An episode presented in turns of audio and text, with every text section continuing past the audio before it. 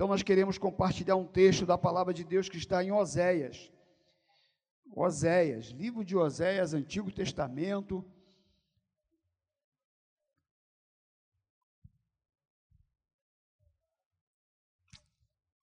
Livro de Oséias, capítulo de número 10.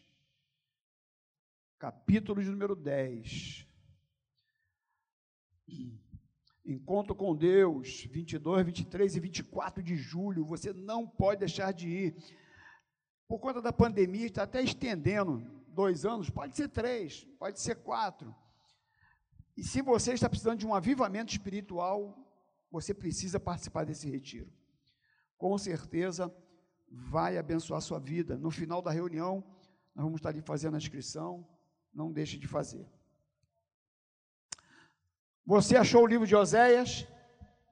Capítulo 10, versículo de número 12. Versículo 12. Diz assim: Então eu disse: Semeai para vós outros em justiça, ceifai segundo a misericórdia, arai o campo de pouso, porque é tempo de buscar ao Senhor, até que ele venha e chova a justiça sobre vós. Essa versão que eu li é a Almeida atualizada. E eu vou ler agora na linguagem de hoje, tá bom? Diz assim, ó, na linguagem de hoje: Prepare os campos para a lavoura, Semeiem a justiça e colham as bênçãos que o amor produzirá. Pois já é tempo de vocês se voltarem para mim, o Senhor, e eu farei chover sobre vocês a chuva de salvação.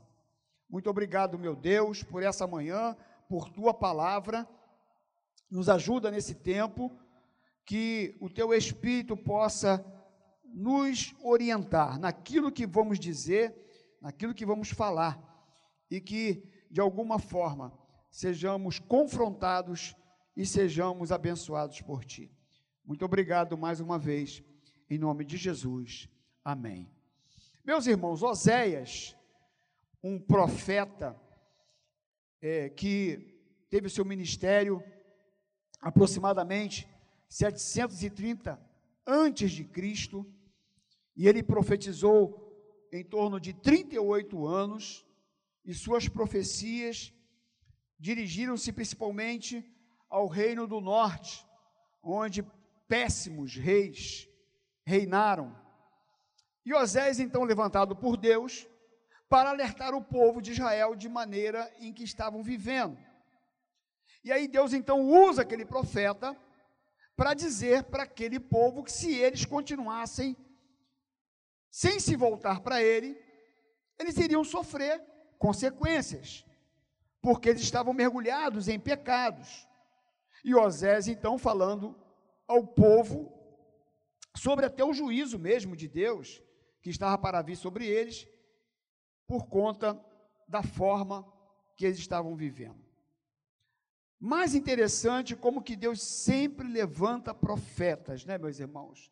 Sempre levanta pessoas a sua palavra, ela sempre nos, nos mostra, como que num espelho, quem nós somos e como nós estamos vivendo. E eu entendo que todos nós precisamos sim ser confrontados por essa palavra. Até porque nós, como humanos que somos, falhos que somos, tendenciosos ao pecado, é, nós precisamos sempre olhar para as Escrituras, ouvir o que Deus está falando conosco, fazer uma autoanálise, fazer um autoexame, para podermos realmente experimentarmos aquilo que Deus tem para nós. Muitas vezes nós deixamos de viver coisas importantes no reino de Deus porque nós não damos ouvido da forma que deveríamos dar para a Sua palavra. E o povo aqui de Israel estava vivendo dessa forma. E no capítulo 10, você está com a tua Bíblia aberta? Nós vemos o versículo 12, né? Mas olha o versículo 1. Israel é vide, é videira, luxuriante, que dá o fruto segundo a abundância do seu fruto. Assim multiplicou os altares, quanto melhor a terra, tanto mais belas colunas fizeram. Olha para mim aqui. O que que está dizendo esse texto, esse versículo que nós lemos agora? Deus está dizendo para ele o seguinte: quanto mais vocês colhem, quanto mais vocês têm abundância, quanto mais vocês são prósperos, mais vocês se afastam de mim. E aí, meus irmãos, pensando sobre isso, é uma verdade, como que muitas vezes a prosperidade nos leva para longe de Deus. Agora, quando nós falamos de prosperidade, eu não estou nem falando de você estar rico ou pobre. Até porque tem níveis de prosperidade. Prosperidade muitas vezes não se refere apenas à questão financeira. Prosperidade é muito mais ampla, ou muito mais amplo do que isso. E a verdade é que quando, meus irmãos, mais Deus abençoava o povo de Israel, mais o povo de Israel se afastava de Deus. É isso que ele está falando aqui.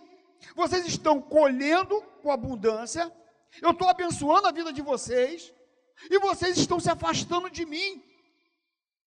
E ainda mais, vocês pegam o que vocês ganham e fazem ídolo pra, ídolos para vocês. E é verdade, meus irmãos, que é interessante, né? Às vezes as pessoas estão passando por dificuldade na vida, está desempregado, está enfermo, está com alguns problemas na família, problema com o filho. As pessoas correm para a igreja, correm para a presença de Deus, busca Deus, chora, clama. Oh Jesus, me ajuda. Mas Jesus é bom, aí Ele ajuda.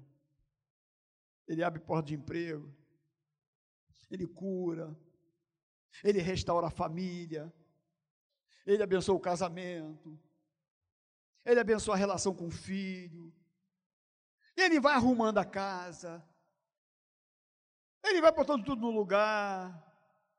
E aí você já começa a gastar dinheiro com aquilo que não é pão, já começa a guardar um negocinho, já começa de repente a pagar ali, e começa a melhorar um pouquinho. Começa... Aí daqui a pouco você já começa a se esquecer de Deus. As coisas começam a melhorar um pouquinho, as pessoas começam a esquecer de Deus. Começam a esquecer que é Deus que abençoou. Esquece que foi Ele que que socorreu. Era isso acontecendo com esse povo. Inclusive, se você ler aqui o versículo 2, 3 e 4, ó, o seu coração é falso, por isso serão culpados, o Senhor quebrará os seus altares e deitará abaixo as colunas. Agora, por dirão eles: não, tem, não temos rei, porque não tememos ao Senhor, e o rei que faria por nós? Falam palavras vãs, jurando falsamente, Faz aliança, por isso brota o juízo, como erva venenosa nos sucos dos campos. Então Deus está falando aqui para eles: vocês agora têm alguns argumentos para dizer que não tem tempo para Deus. Vocês têm alguns argumentos, porque agora vocês têm muita coisa para fazer. Vocês estão muito ocupados com muitas coisas. E vocês estão deixando de olhar para quem é o abençoador. Deuteronômio, eu até marquei aqui, 6, versículo 11 e 12, é um, uns dois versículos interessantes. Ele diz assim, ó, e casas cheias de tudo que é bom, casas que não encheste, e poços abertos que não abriste, vinhais e olivais que não plantaste. E quando comeres e te fartares, guarda-te para que não esqueças o Senhor, que te tirou da terra do Egito e da casa da servidão. Olha o que, que Deus está falando aqui para o povo. Vocês estão com casa cheia de tudo que é bom, casas que não encheste, poços que não abriram, vinhais e olivais que não plantaram, e quando comeres e fartares, guarda-te para não esquecer do Senhor. O que, ele está falando? Vocês estão colhendo o que vocês não plantaram, vocês estão comendo daquilo que vocês não plantaram, vocês estão aproveitando da terra que não foram vocês que fizeram. Porque, meus irmãos, às vezes a gente pensa que a nossa prosperidade vem da nossa mão. E muitas vezes não vem nada de você. Aliás, na maioria das vezes, não. A gente aproveita o que o nosso pai plantou, a educação que o pai deu, o cuidado de uma outra pessoa. Às vezes a pessoa prepara o terreno, o filho vai no caminho, vai lá na, só no, né? Na bênção. Deus é que abriu a porta. Deus é que enviou o recurso. E a gente depois fica todo bobo. Fica achando que a gente é o, o bam, bam, bam. E não sabe que foi o pai que pagou a escola para você, seu. Sem vergonha. É o teu pai que pagou a escola, que ralou, que deu educação, que orientou, que ensinou. E quantas vezes um filho ainda vai na vibe, né, na, na, na do pai, na, na profissão, né?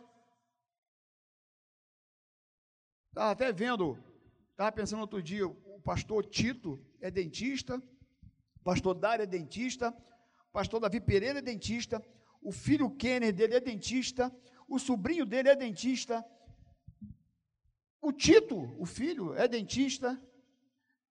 Foi tudo no. A Lília é dentista. Eles vão tudo no ó. Vai. Alguém vai semeando, alguém vai cuidando, alguém vai mostrando o caminho, né? E aí, às vezes, a gente fica achando que a gente é que consegue tudo na vida. É o que ele está falando aqui. Vocês têm o que é de bom, poços abertos, vinhais, olivais que não plantaram. Vocês estão colhendo o que os teus antepassados fizeram, do que pessoas fizeram para te abençoar, do que pessoas fizeram para te ajudar. E vocês, quando fartar-se, guarda-te para que não esqueças do Senhor. E aquele povo estava esquecendo de Deus. Talvez você tenha sido abençoado por Deus, ou você está orando por alguma bênção, então preste atenção. Se você já foi abençoado, ou se você vai receber, quando for abençoado, não se esqueça de pessoas que fizeram por você, e não se esqueça que é Deus que está te abençoando, que é Ele que está abrindo as portas para você. E aí, meus irmãos, a gente olha para esse capítulo aqui de Oséias, a gente vê que o pecado ele é terrível. O pecado destrói. O pecado ele nos afasta de Deus. E é isso que Deus fala aqui, né, do versículo 1 até o 6, ele vem falando isso. Os moradores de Samaria serão atemorizados por causa do bezerro, ou seja, por causa do ídolo. O seu povo se lamentará por causa dele, e os sacerdotes idólatras tremerão por causa da sua glória que já se foi. Meu Deus, misericórdia! De sacerdotes idólatras, que a, a glória de Deus já se foi dele e ele não sabe. Isso é para tremer o corpo todo. Misericórdia do Espírito Santo de Deus, e embora eu não perceber que ele já foi, que ele não habita mais em mim, que Deus não está mais comigo, já pensou nisso? Que tristeza! Para um crente, para um servo de Deus, para um sacerdote, para um pastor, para um diácono, para um líder, ser vazio da presença de Deus, ser oco. Deus não está mais com ele. Por causa do pecado, porque a Bíblia diz que o pecado faz separação do homem com Deus. O pecado nos separa de Deus, meus irmãos. A gente não pode. Outro dia eu estava escutando, escutando um testemunho de uma mulher de um pastor. E esse pastor no passado foi um, um cara assim que eu admirava. E a esposa dele me contando que ele traiu ela várias vezes. Que ela ajudou a fazer o enxoval do bebê da amante dele. O filho era dele. A menina da igreja, meu Deus! E o cara subia no púlpito, dava ceia, pregava, na maior naturalidade. E olha que isso é mais comum do que você possa imaginar. Tem líderes, às vezes, dentro da igreja, meus irmãos, servindo ceia, liderando departamento, subindo no púlpito, envolvido com as coisas da igreja. Isso é mais comum do que você possa imaginar.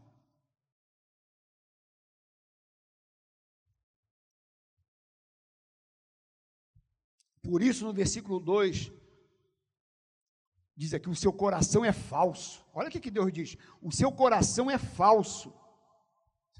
Está aí. O seu coração é falso, por isso serão culpados. Ou seja, vocês vão carregar essa culpa sobre vocês. Porque o pecado traz culpa. O pecado traz peso. Quando você está fazendo o que não agrada a Deus, é ou não é? O pecado não traz peso? O pecado te curva, o pecado te oprime. E Deus diz para aquele povo: olha, vocês vão carregar essa culpa. Versículo 3: Agora, pois, dirão eles: Não temos rei, porque não tememos ao Senhor. Ou seja, o temor vai embora. Tem algumas pessoas que vai pecando, vai pecando, vai pecando, no começo, o Espírito de Deus fala, ele, está errado, né? É, perdão. Aí chega amanhã faz a mesma coisa. Ih, está errado, né? Ai, Jesus, me perdoa, e perdoa. Semana que vem faz a mesma coisa. Aí depois pede perdão. Daí a, um mês faz a mesma coisa. Aí daqui a dois meses faz a mesma coisa. Daqui a um ano faz a mesma coisa. Daqui a pouco o temor foi embora. O Espírito de Deus já foi embora. Já não tem mais temor a Deus. Já não incomoda mais aquele pecado. O coração já não acelera mais quando erra. O sinal amarelo já não pisca mais.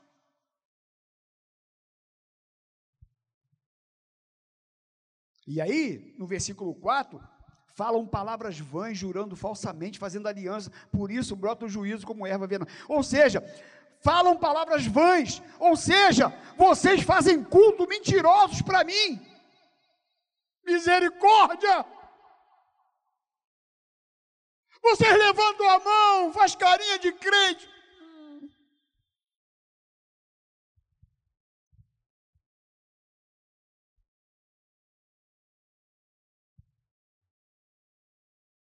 E aí no versículo 4 falam palavras vãs, jurando falsamente, fazendo aliança com quem não tem que fazer, e aí, como erva venosa nos sucos dos campos, ou seja, vocês estão abrindo sucos na terra e jogando erva venenosa, ou seja, vocês estão semeando uma semente mal, vocês estão semeando uma semente ruim, essa semente que vocês estão botando no suco da terra é semente que não presta.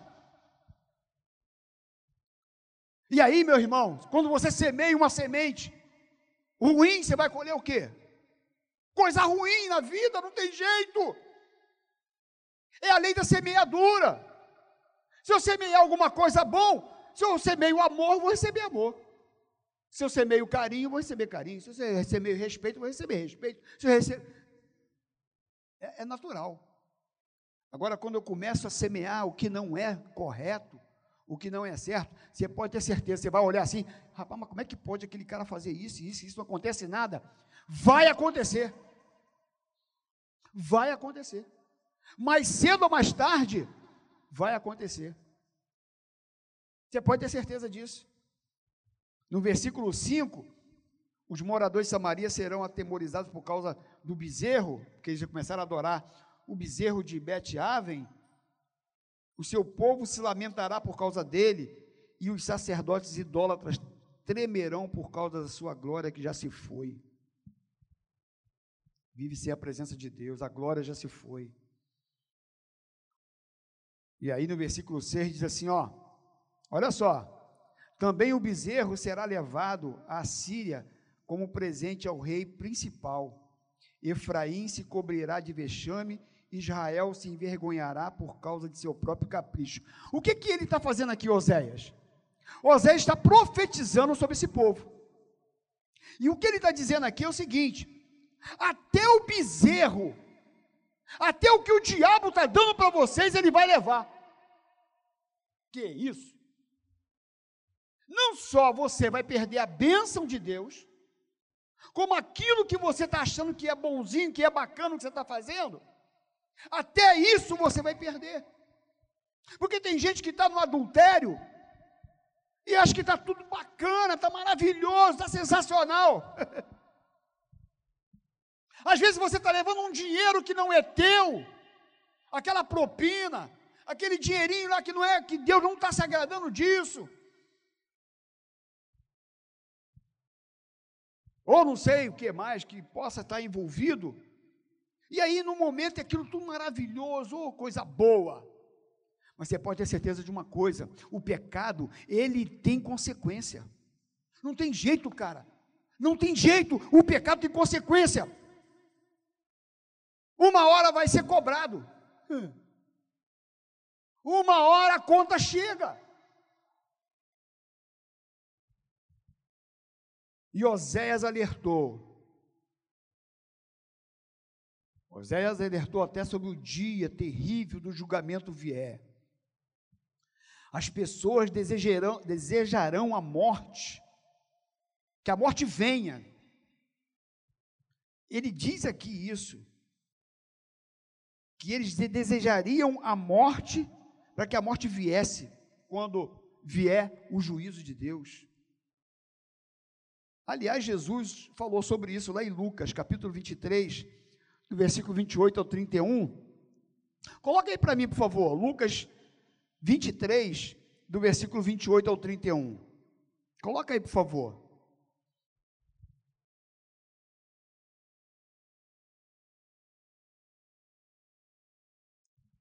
Diz assim, ó, porém Jesus voltando-se para elas, disse: Filhas de Jerusalém, não choreis por mim, chorai antes por vós mesmas e por vossos filhos.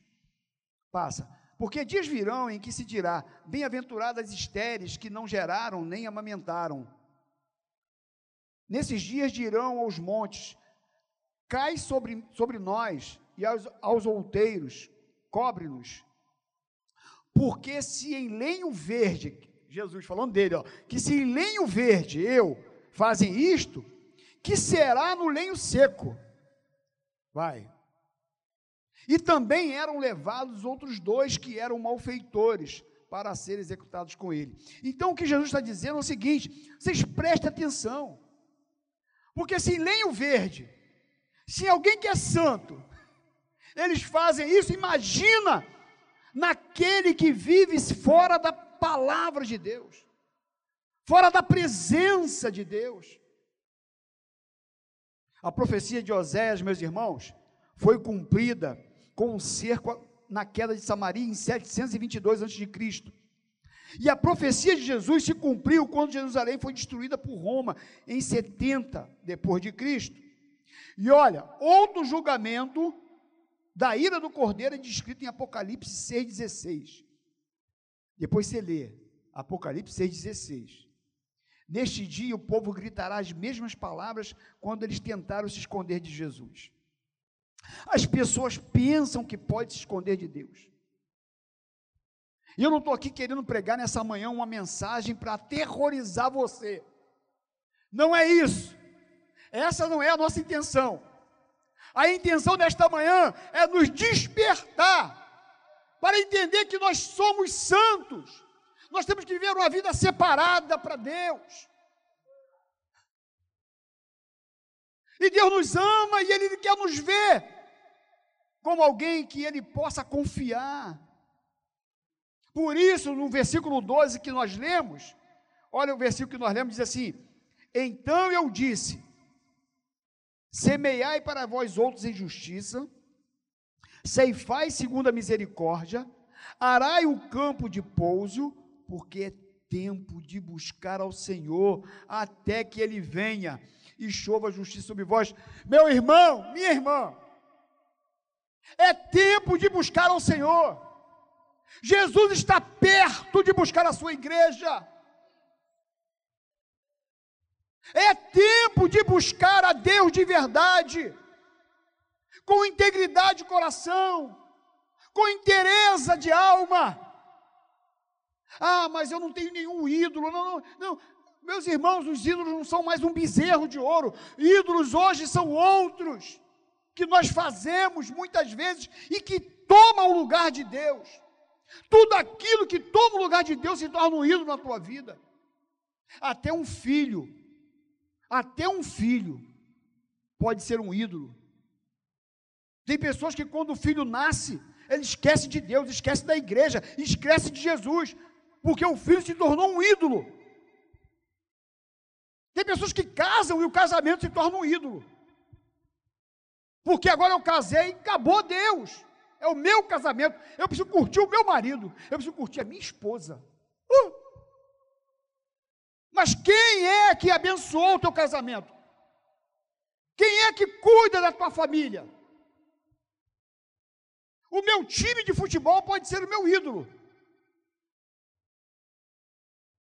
Sou flamenguista igual você, campeão toda hora. Cansado de receber faixa, como diz o pastor. Mas olha, eu jamais eu abro mão de meu Jesus por causa do Flamengo. Ele é prioridade da minha vida. Jamais deixo de vir a casa de Deus por causa do Flamengo. Até vou ao Maraca, de vez em quando. Quando posso, Vou, por que não? Vou com meus filhos. Mas eu tenho que saber o que é prioridade na minha vida. O que é mais importante na minha vida. Arai o campo de pouso. O que era campo de pouso? O campo de pouso na agricultura é o nome que se dá ao descanso ou repouso, proporcionando as terras cultiváveis. Além dessa finalidade, pode ser usada como meio de controle de ervas daninhas. Então, o pouso era uma terra preparada para aumentar a, a, a, qualidade daquilo que era plantado. Era uma recuperação da bioestrutura da terra.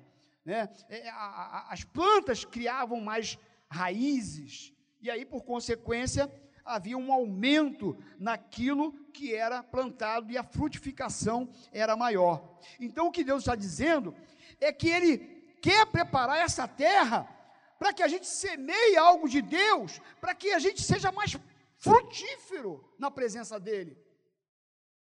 Aquele povo não estava, estava semeando uma erva venenosa na terra que é o nosso coração.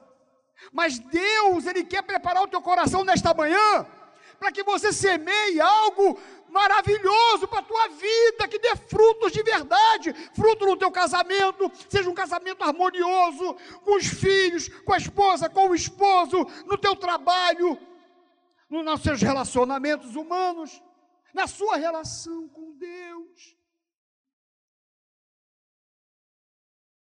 Deus tem sementes maravilhosas para plantar nesse teu terreno aí, meu filho e minha filha.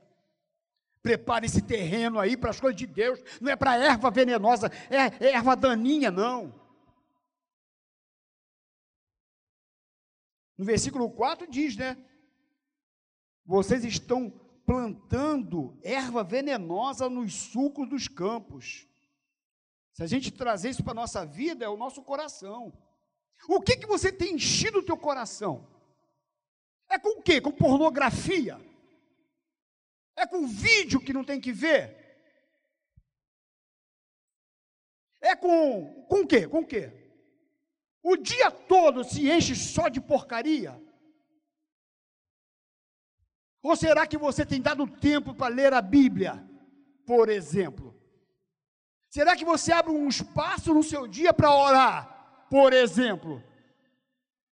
Você abre um espaço no teu dia para meditar sobre as coisas de Deus. Você abre um tempo na sua agenda para fazer a obra de Deus. Você abre um tempo seu, na sua vida para você ajudar alguém.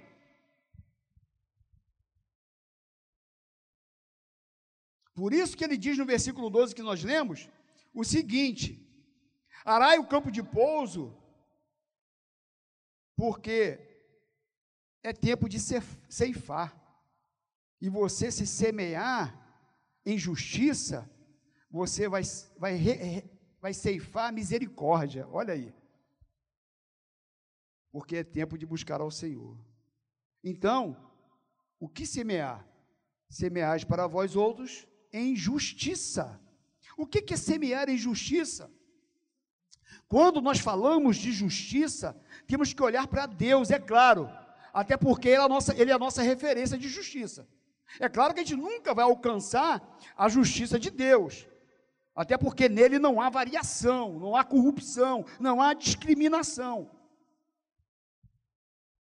Não importa que você seja ou quem você seja, ele sempre vai ser justo. A gente sabe disso. Mas, meus irmãos, a gente precisa olhar para Deus e procurar viver uma vida parecida com a dele. A gente precisa olhar para Jesus e ter Jesus como nossa referência. Porque ele diz assim no versículo 2: O seu coração é falso, por isso serão culpados. O Senhor quebrará os seus altares e deitará abaixo as colunas. Porque vocês estão, o que está prevalecendo no coração de vocês é perjurar, é mentira, é adultério, é furto, é morte, é vaidade, é ciúme, é contenda, é inveja, Tanta coisa mesquinha que às vezes permeia o nosso coração, né, meus irmãos? Porque você olha para um texto desse e fala, ah, isso não é comigo, não. Ah, não é não? Ah, maravilhoso. Maravilhosa. Isso é comigo. E estou aqui no altar, é comigo. Começa. Você acha que quando eu li esse texto aqui para pregar para vocês, com quem Deus falou primeiro? É comigo. Que me constrange a palavra e fala como eu preciso melhorar, como eu preciso mudar, como eu preciso ser melhor como cristão, como homem, como pai, como marido, como patrão, como funcionário. Mas às vezes as pessoas ouvem a palavra, isso aí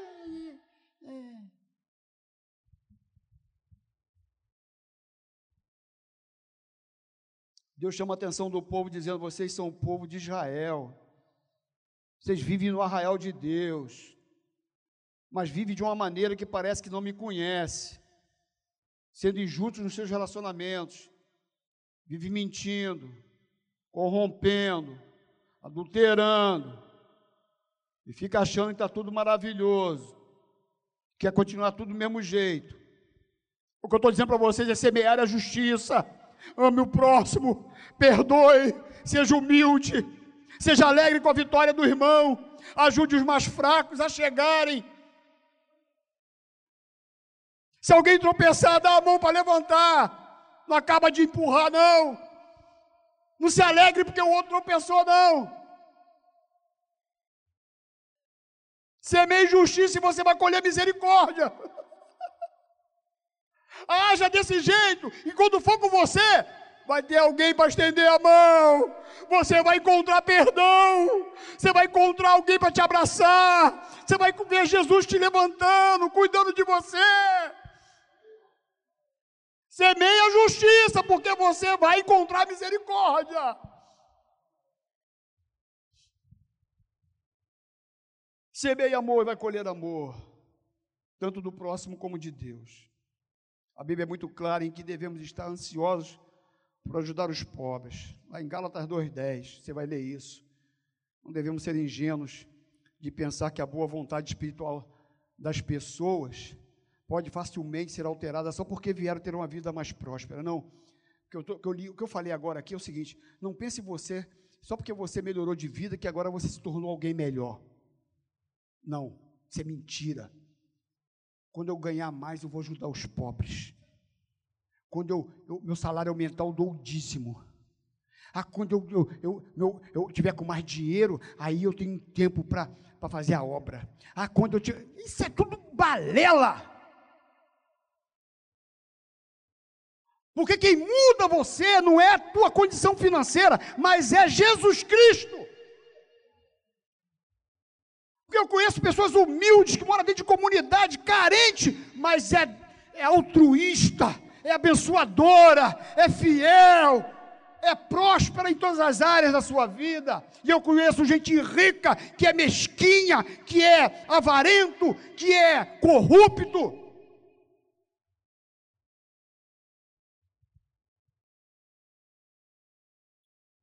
É tempo de buscar ao Senhor. Eu só consigo semear a justiça se eu buscar Deus. Eu só consigo semear a justiça se eu estiver cheio da presença de Deus. Eu só consigo viver isso se eu estiver cheio de Jesus, cheio do Espírito Santo. Aquele povo estava vivendo aquela vida que no momento parecia tudo sensacional. Uma vida materialista, adorando outros deuses, e o perigo batendo a porta, e eles não conseguiam discernir, porque estavam longe de Deus. Jesus voltando, e as pessoas não estão nem aí, não estão, entendendo nada.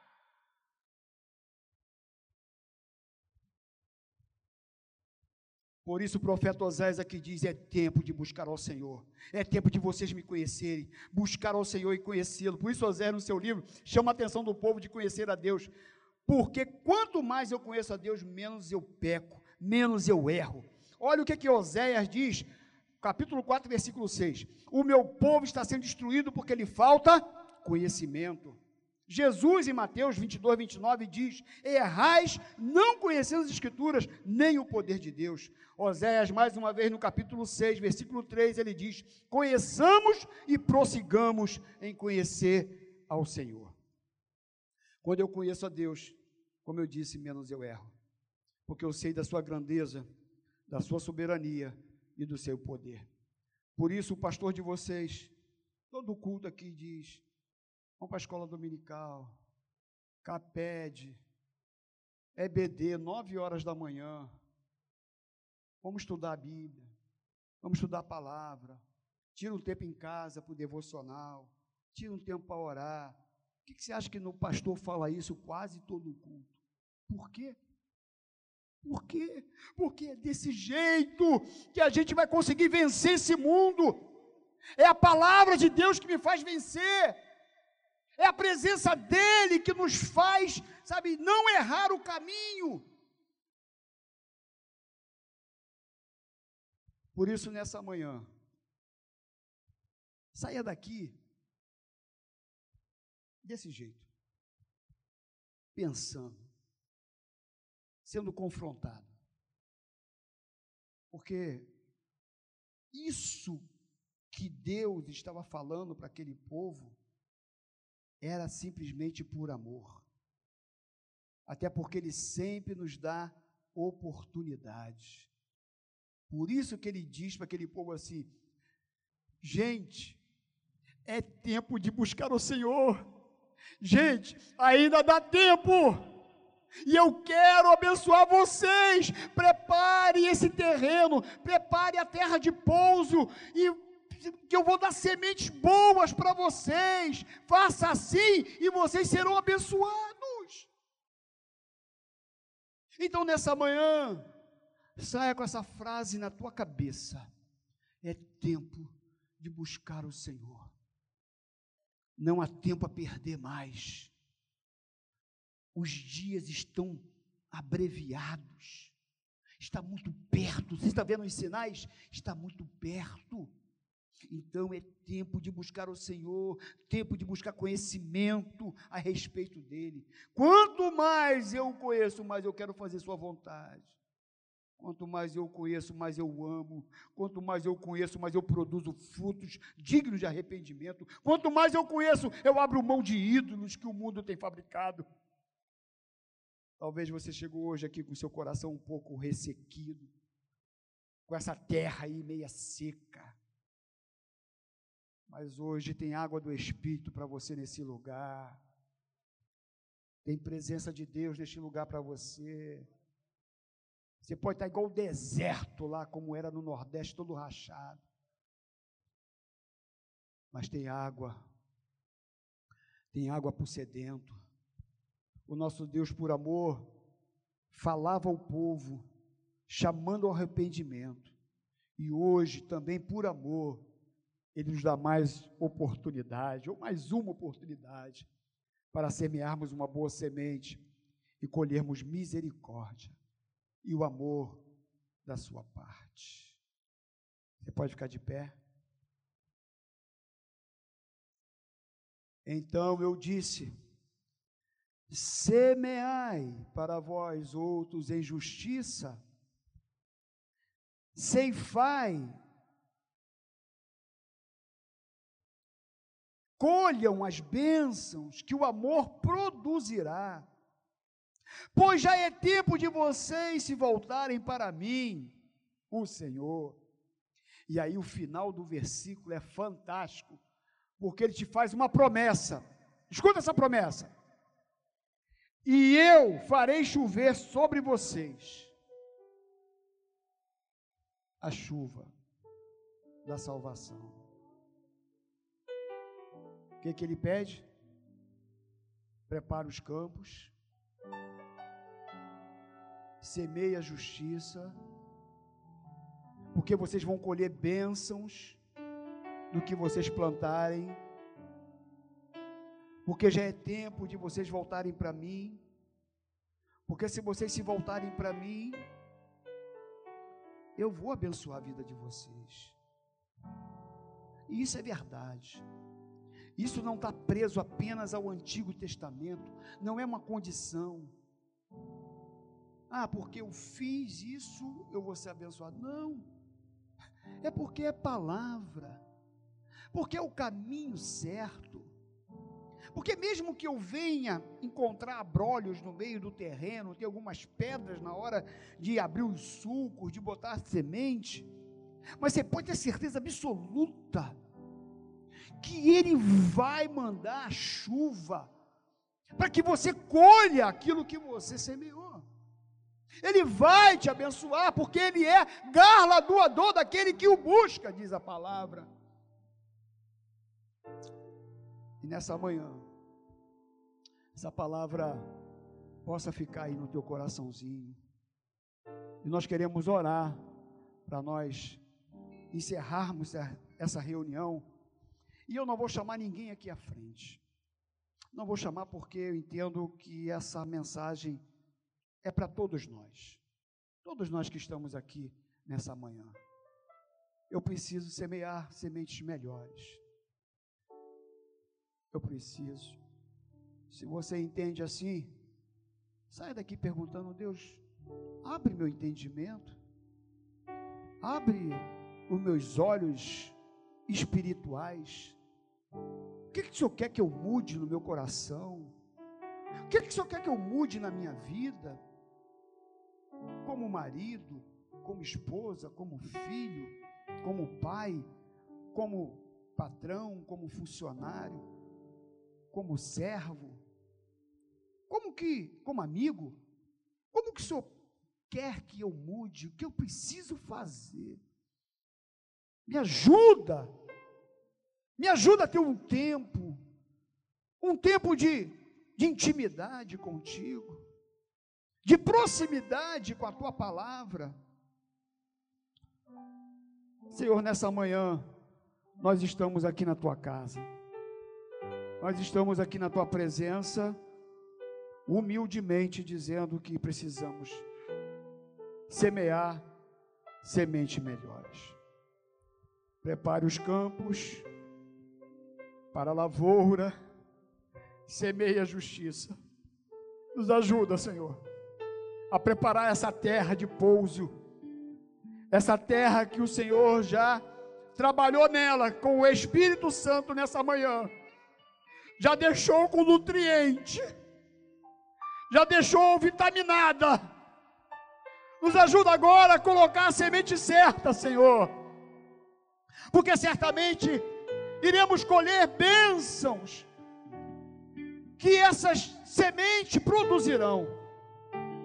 Nos ajuda a nos voltarmos para Ti, porque certamente o Senhor usará de misericórdia sobre nós. Abençoa teu povo, abençoa tua igreja.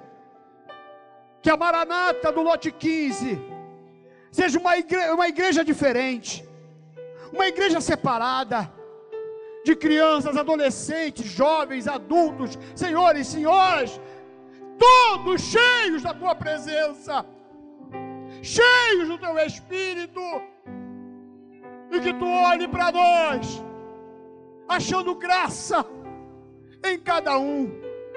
Eu quero ser achado por ti nesta manhã.